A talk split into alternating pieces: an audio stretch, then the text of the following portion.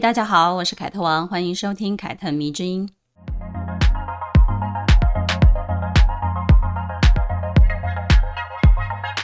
去年年底，我开了一个线上课程，叫做《独立女性养成术》。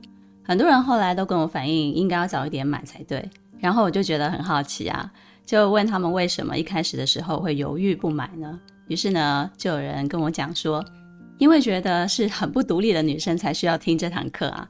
所以呢，我觉得嗯，自己还算独立吧，所以就觉得不需要。但是后来看到你陆续分享的一些话题哦，感觉好像不是自己想象的那样。结果呢，就很好奇买下来听了。结果听完觉得，哎，收获很多。然后呢，也有人讲，听到这个课程的名称，觉得，哎呀，这个是鸡汤学啊，所以就很排斥啊，不认为可以学到东西。其实这个说法，我觉得我可以接受，因为真的很诚实，好吗？因为我自己听到也会觉得，哎，这个是不是鸡汤学的感觉？而答案最多的是什么呢？答案最多的其实就是认为自己不需要。这个想法其实也是。我觉得最能接受的答案，因为很多人确实并不认为成为一个独立女性是要透过学习的。但是我想说的是，与其说这是一门课程用来学习的，其实倒不如说这是一门听完会让你对女性这个身份有更多想象力的课程，会对你的未来生活起到一个我觉得是非常积极的激励作用。让你在往后做很多选择或者是决定的时候呢，会有关键性的影响，而且是好的影响。这就是我为什么要开这门课程的一个最主要的原因。很多人问过我一个问题哦，怎么样才可以找到自我？怎么样才可以做自己？我觉得这个问题最重要的一点，其实是你对自己的想象。如果你对你自己想成为一个什么样的人，你没有任何的想法。那么你看再多的心灵鸡汤文，其实也是没有用的；或者是别人告诉你你可以做什么做什么，其实也是没有用的，因为你对你自己没有想象。想成为一个什么样的人呢？其实包含很多。我现在随便举个例子好了，比如说我想念什么样的学校啊，什么样的科系啊，我出来要做什么样的工作啊，跟什么人交朋友啊，想跟什么样的人谈恋爱啊，想结婚吗？想生孩子吗？对社会那些觉得女人应该怎么样怎么样的说法，有什么样的意见吗？有什么样的想法吗？我是不是都接受呢？我不接受又是为了什么呢？我希望自己每一天的生活都是怎么过的呢？那我希望这一年该怎么过呢？有没有目标想要完成呢？等等等等等等等。总之呢，列举不完。但是这些很细碎的问题呢，都会直接的指向最后一个终点，那就是我想要我自己的这一生。是怎么过的？当你有一个很大的目标的时候呢，你就会知道，那么我从现在开始，我要为这个大目标制定怎么样的计划，然后慢慢的去靠近它。我说说我自己的例子好了，比如呢，我十几岁的时候呢，我就会想象自己未来的样子。我小时候就是很喜欢想象我自己未来的样子。它不是一个很太远的样子啊，但是对一个十几岁的小孩子来讲呢，那已经是一个非常老的年纪了。那就是三十岁的时候啊，我就想要像我在电视广告当中啊，或者是杂志里头看到的那些上班女郎一样哦，跟他们一样时髦、有钱、光鲜亮丽，做着自己喜欢的工作。我从来没有想象过我要跟什么样的人谈恋爱、结婚，我喜欢什么样的男生、生孩子之类的事情。我想的都是我自己，我自己要有什么样的成就啊，我自己要有什么样的工作啊，我要过什么样的生活，住什么样的房子这种事情。于是呢，透过这样子的一个想象，我就会明白啊，恋爱啊，婚姻对我来讲没有什么吸引力。虽然我也喜欢谈恋爱，但是比起我想要为我自己做的事情，我觉得恋爱就会变成相对不那么重要的事情，至少是排在比较后面的，应该这样讲。所以呢，如果谈恋爱的时候呢，影响到我的工作时呢，我就会自动放弃的是爱情，而不是工作了。这个思考以及进行的过程，就是一个找到自我，就是一个做自己的过程。我这样讲，你们应该就大致上会有一个想象了吧？大家就会明白了吧？对吧？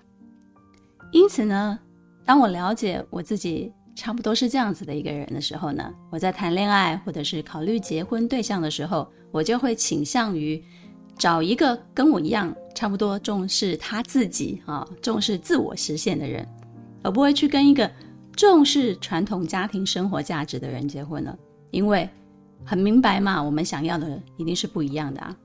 因此呢，跟我一起生活的我的先生，也就是某人。他其实就是跟我一样，会在工作上不停不停地替自己找事做的人，总是觉得自己好像还可以往更高的一个层面去奋斗看看。所以呢，我们可以为了工作牺牲稳定的家庭生活。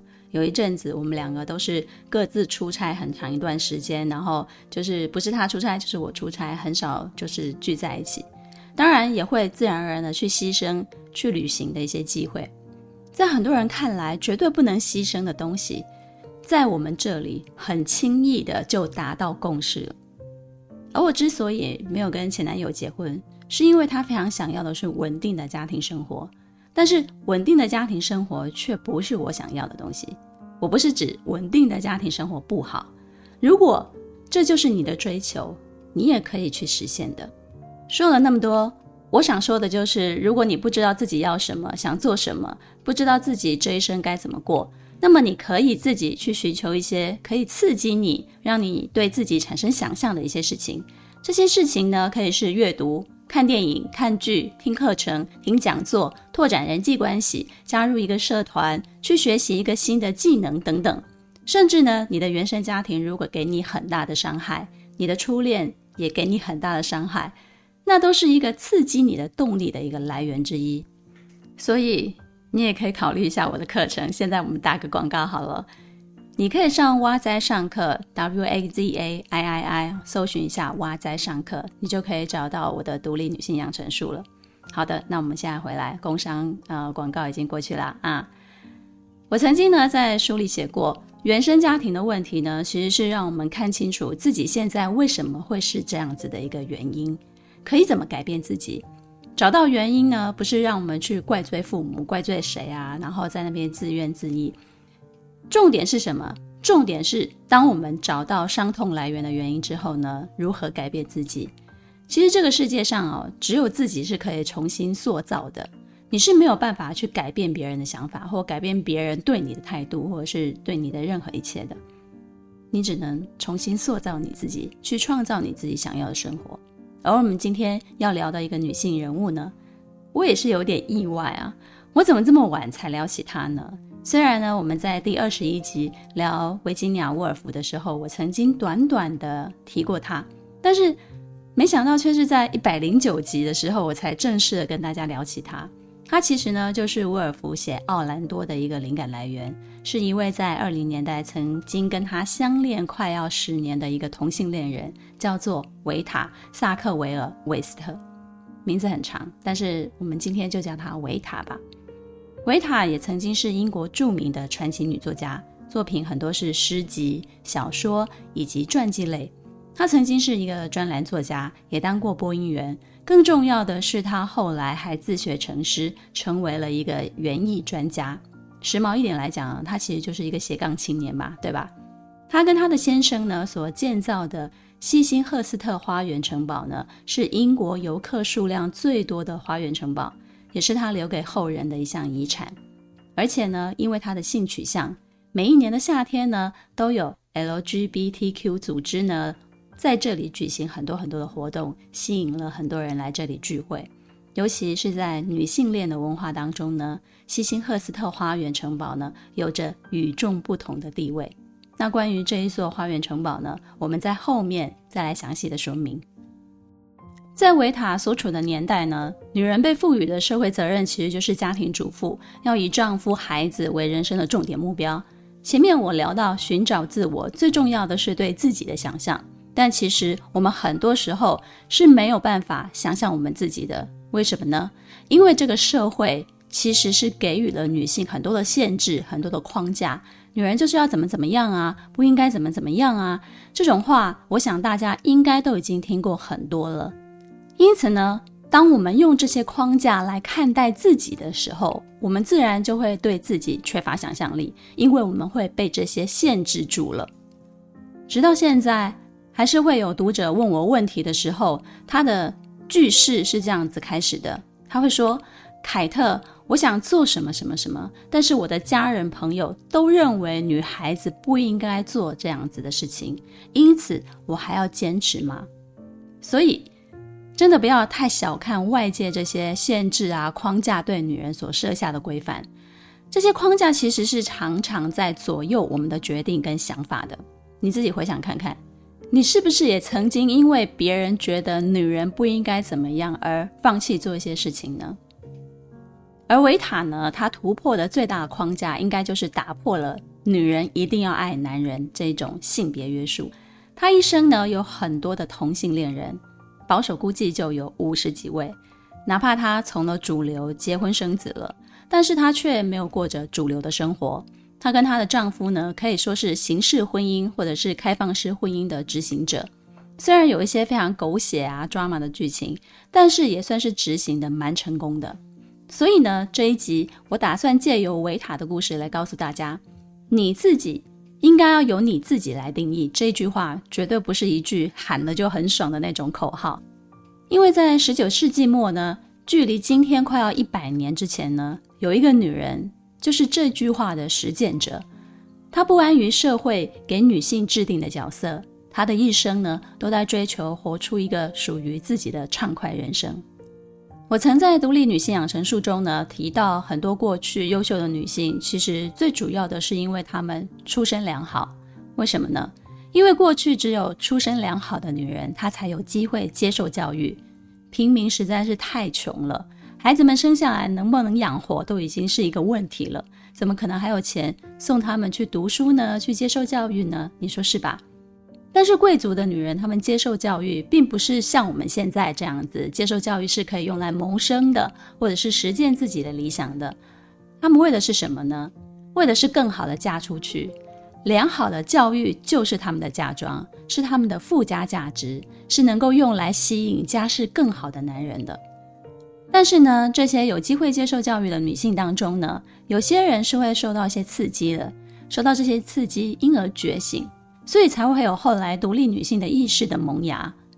维塔跟伍尔芙，她们基本都是属于这种类型的女人。维塔是贵族出身，一八九二年三月八日诞生于英国最有名的一个城堡之一，一个位于肯特郡的诺尔庄园，是萨克维尔男爵三世的独生女，双鱼座的一个女孩。她从小呢在诺尔庄园长大，接受良好的贵族教育，所以呢。对这一座庄园，她有着非常特别浓厚的情感。他说：“我对诺尔庄园深深的爱胜过我生命中的一切。”听到他自己说这句话，你就知道他有多么的喜欢自己的家了。但是也难怪他那么喜欢自己的家，因为诺尔庄园是英国最大的庄园住宅。用伍尔芙的话来形容，就是这个庄园大概有半个牛津大学这么大，是一个超级的大豪宅。这座超级豪宅呢，有三百六十五个房间，五十二个楼梯，十二个大门的入口，七个庭园。而这个超级大豪宅诺尔庄园呢，在历史上曾经被英国国王亨利八世拥有过。到了伊丽莎白一世的时候呢，女王就转赠了给自己的表亲唐马斯·萨克维尔。那个时候，萨克维尔是他们的财务大臣，也就是维塔的老祖宗，第一代的伯爵。之后呢，诺尔庄园在萨克维尔家族当中呢，就一代一代的这么继承下来了。因为跟王室是亲戚关系嘛，所以呢，萨克维尔家族呢，也就是会受到王家很多很多的照顾。包含伊丽莎白一世在内的多位王室成员呢，都曾经来过这里，受到伯爵一家热情的款待。所以说，维塔的出身注定让他从小就习惯了这些高高在上的东西，见惯了这些达官贵人，形成了他性格当中非常独特、非常迷人的一种傲气。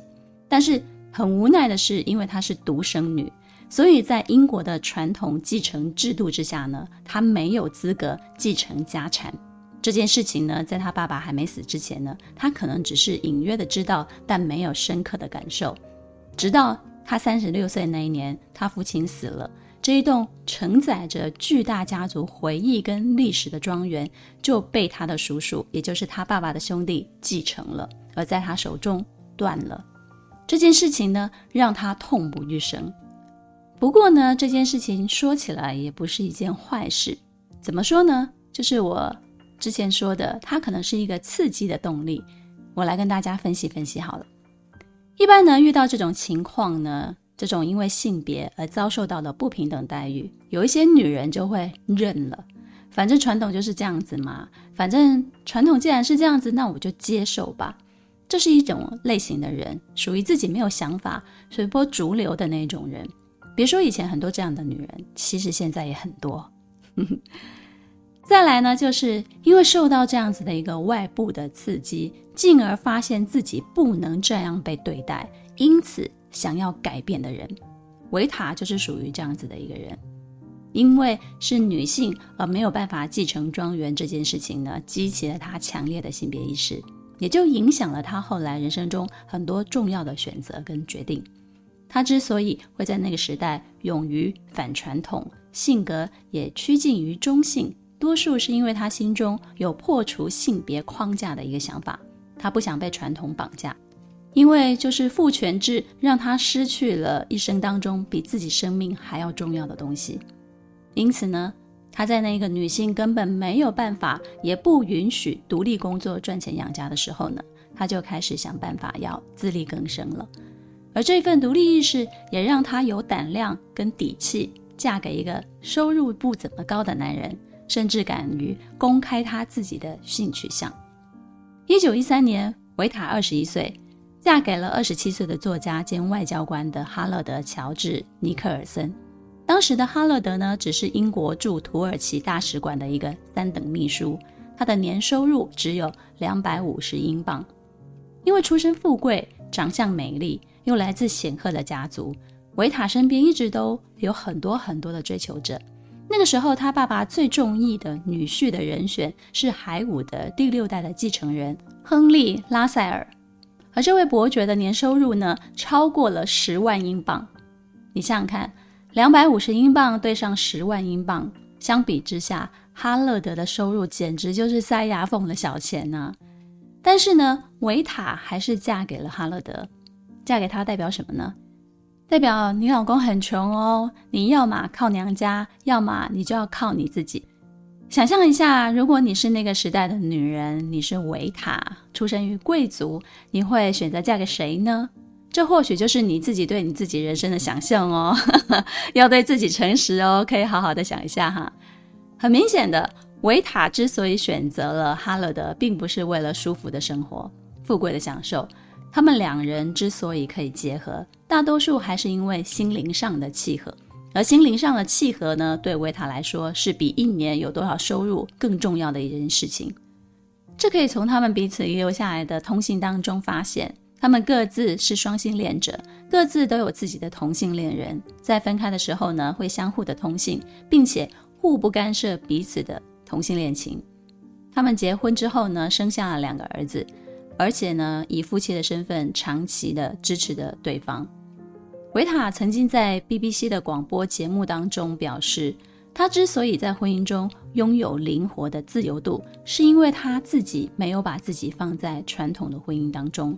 他不是一个传统的妻子，依靠丈夫，把关注力放在小孩身上。他说，传统婚姻里的男人总是把自己当作植物，把老婆当作土壤。以牺牲妻子的活力为代价，成全丈夫的茂盛。他还说，不同于身为母亲的快乐，职业成就所带来的快乐，满足的是我的另外一个胃，独立不分性别。其实呢，用我们现在的眼光来看呢，维塔跟哈勒德的婚姻是某一种形式婚姻，或者说是开放式婚姻。但是你一定会问，那为何他们一定要结婚呢？他们两个人其实也可以不用结婚啊，我觉得这个想法没有错，但是这是一个现代人的想法。你要把自己的想法退回到一百年之前啊，一百年之前呢，一对世俗的夫妻对有些人来讲其实是比较方便的。很多人可能不知道，夫妻身份在法律上其实是有很多的意义的，尤其是在很多年以前，它可以代表很多事情。这也是很多同性恋去争取同婚的一个原因之一嘛，要不然他们干嘛争取同婚呢？在过去的那个时代，一个女人还需要丈夫同意才能去银行开户呢。所以呢，维塔她其实是需要一个已婚身份的，一个已婚身份可以方便她做很多很多的事情。那既然在那个时代，女人无论如何都要结婚，那当然是要跟自己可以沟通的、自己喜欢的、信任的、心灵契合的人结婚啊。所以，即使哈勒德一年只赚两百五十英镑，而这些钱只够他自己一个人用，维塔也没有觉得这件事情会构成问题。他知道，比起钱，哈勒德给他的自由跟理解，尤其是在性取向的部分，让他做自己，这个是有钱也买不到的。但是维塔毕竟是含着金汤匙长大的一个女孩嘛，一开始呢，她也赚不了太多钱，甚至呢还要回头跟娘家要，也就是跟她妈妈要。但是他母亲跟他的关系其实一直都是非常紧绷的，他妈妈的精神跟情绪都不太好，给他很大的负面压力。这样子的一个母亲呢，最后让维塔意识到，嗯，我不能够再跟他有任何的牵扯了，我不能够再回头跟他要钱了，我一定要靠自己赚钱，这样子我才能够摆脱他。于是呢，他就开始进行写作，成为作家，靠大量的文字工作为自己赚钱。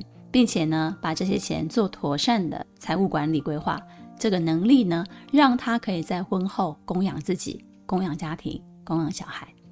这也是维塔让伍尔夫很着迷的一个原因。他可以像一个男人一样开创自己的事业，也可以像一个女人一样生儿育女、照顾小孩。他像男人一样拥有无数的情人，但他也像女人一样，在爱情当中是一个敏感、细腻也非常执着的人。他穿女装，也穿男装。他在自己的小说里头化名为男性，但是在现实当中，他却是一个女人。因此，伍尔夫才会以维塔为原型，写出奥兰多这个雌雄同体的主角。奥兰多最著名的一个台词就是：“我还是我。”只是换了一个性别。现实当中呢，其实我们的生理性别是固定的。我说的是生理性别，但是我们内心的性向可能是一个矛盾，但是同时又可以相互成立的一个多元性向嘛。在维塔的同性情人当中呢，最著名的除了维吉尼亚·伍尔夫之外呢，就要数维奥莱特了。维奥莱特·特莱弗斯其实也是一名小说家。维塔跟维奥莱特的恋情呢，对他的影响算是比较长久、比较深远的。他们都出身于贵族，十几岁的时候就认识了，一起上学很多年，可以说他们是从青春期就是彼此的恋人。即便他们后来都结婚了，也会在见面的时候一起小小的私奔到巴黎去。他们私奔过很多次，而当他们两个人在一起的时候呢，维塔就会穿上男装，扮演男人这一个角色。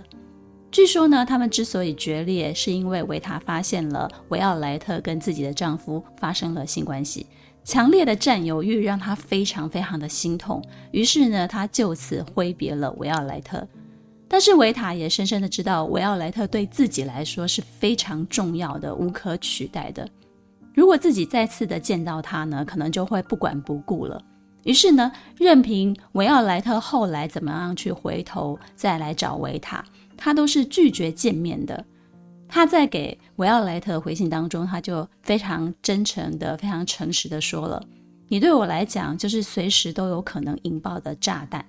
我不希望自己爆炸，也不希望自己平静的生活被打扰。”维塔确实是一个非常了解自己，并且有着自己的内心秩序的一个人。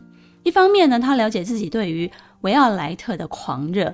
一方面却又知道自己眼前的生活其实是得来不易的，他的稳定的小日子。于是呢，在爱情跟现实当中呢，他最终选择了他自己。这也是后来很多情人对维塔的一个形容，他从未失控过。我觉得我好像可以理解，或者是可以体会这种从未失控过的这种感觉，因为我对我自己好像也是这样子的。只要是可能破坏我对我自己的掌控的人事物，我不喜欢失控的感觉。所以我都会保持一定的距离或者是一定的清醒，尽量不去碰触，或者是在碰触了之后会很快的抽身，只是为了保全我自己。我想这应该也是维塔可以拥有很多段恋情，但是他从来不会在这些恋情当中迷失，然后因为这些恋情就不管不顾的一个主要的原因。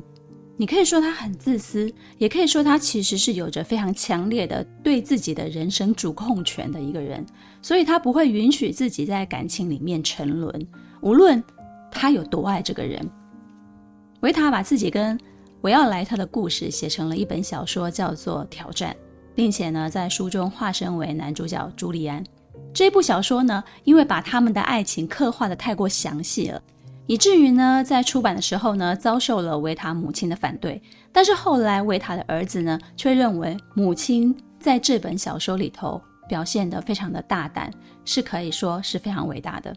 他儿子说，他为爱男人和女人的权利而斗争，拒绝遵循女人只能爱男人，男人只能爱女人的这种传统惯例。他要求独特的爱情，为此他准备着放弃一切。在这个比他所在的年代更有同情心的年代，他会多么遗憾这些竟然没有在人们之间传开来。他的两个儿子，一个成为了艺术家，一个跟他一样成为了作家。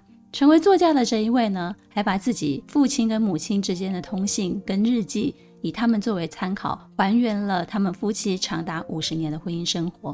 这本著作叫做《婚姻的肖像》。是很多人探索维塔跟哈勒德婚姻生活的一个资料。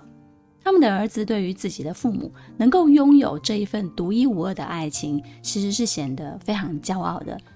虽然他们的婚姻这种开放式的婚姻，这种呃所谓的形式婚姻，对很多人来讲是难以接受，但是他们却执行的非常好，让他的儿子觉得他的父母很屌。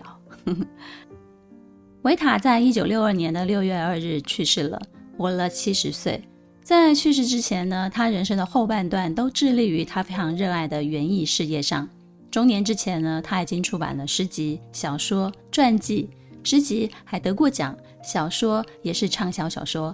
加上显赫的出身以及跟文学顶流伍尔夫的恋情，都让他在外头有着很高的声誉。但是呢，他后来除了写作之外呢，几乎是把全副的精神都放在了打造希辛赫斯特城堡上了。为什么呢？接下来我们就来说说他后半生的故事吧。希辛赫斯特城堡是一九三零年维塔三十八岁的时候呢，他花了一万两千三百七十五英镑买下的一个废墟。这座废墟呢，是伊丽莎白时期留下来的一个建筑。除了一座在十八世纪作为战俘监狱的一个红色的塔楼之外呢，其他的地方几乎都是断垣残壁，没有自来水，也没有排水系统，到处都是一片杂草丛生。那她为什么要买下来呢？这么破烂的一个地方。那时呢，是她的丈夫推荐她买下这座废墟的，但是维塔一开始是拒绝的，她没有接受丈夫的建议。她对哈勒德说。买下这个地方，等于你要花双倍的钱跟精力来重建，这实在是太不划算了。但是她的丈夫哈勒德非常的清楚西辛赫斯特城堡的历史，并且知道这座城堡不仅距离维塔最爱的家诺尔庄园只有二十五英里，更重要的是，西辛赫斯特城堡跟诺尔庄园一样，对维塔来讲，它都意味着血缘关系，意味着家族历史。于是呢，她就不停地劝维塔买下西辛赫斯特城堡，而后来证实，她的丈夫果然是对的，果然是真的非常了解她的一个灵魂伴侣。维塔最终就被打动了。当她再一次的来到西辛赫斯特城堡之后，她就决定买下它了，并且非常认真地想要把它恢复成过去的样貌。让这座城堡呢再次享受荣光，也算让自己对诺尔庄园的爱有一个可以延续的地方。买下西辛赫斯特城堡后呢，他们一家四口就搬到了这个新家了。但是，与其说这是新家，还不如说这是一个旧家，又旧又破。就这样子，他们夫妻就一起承担了改建新家的工作。